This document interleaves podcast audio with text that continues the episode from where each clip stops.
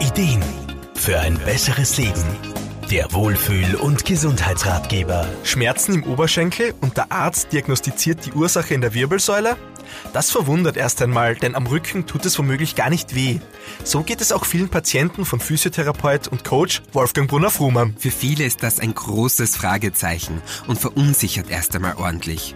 Da ist Aufklärung an oberster Stelle, denn wenn man sein Problem versteht, kann man sehr oft besser etwas dagegen tun. Wissen über den anatomischen Aufbau des menschlichen Körpers lässt dieses Rätsel schnell lösen. Man muss wissen, dass alle unsere Muskeln, Organe und auch die Haut vom Nervensystem versorgt werden.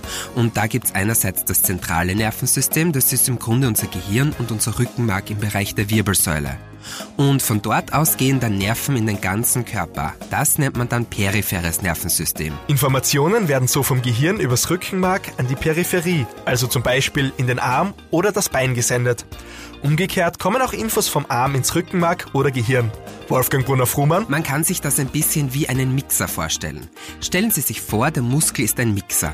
Der periphere Nerv wäre dann das Kabel und die Steckdose ist das Rückenmark bzw. Gehirn.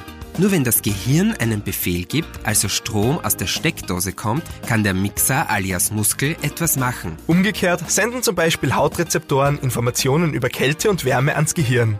Je nachdem, wo dann das Problem liegt, können unterschiedliche Symptome auftreten. Das Problem kann bei der Steckdose sein, aber auch beim Kabel oder direkt beim Mixer.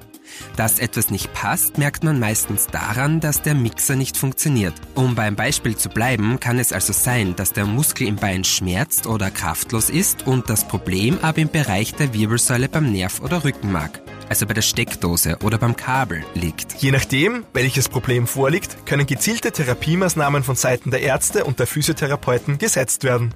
Eine genaue Diagnostik ist also der erste Schritt zur Besserung. Markus Kropatsch, Serviceredaktion. Der Wohlfühl- und Gesundheitsratgeber wurde präsentiert von Soundlarge AT, das Tonstudio für Radiospots, Telefonschleifen und Shingles. Soundlarge geht ins Ohr.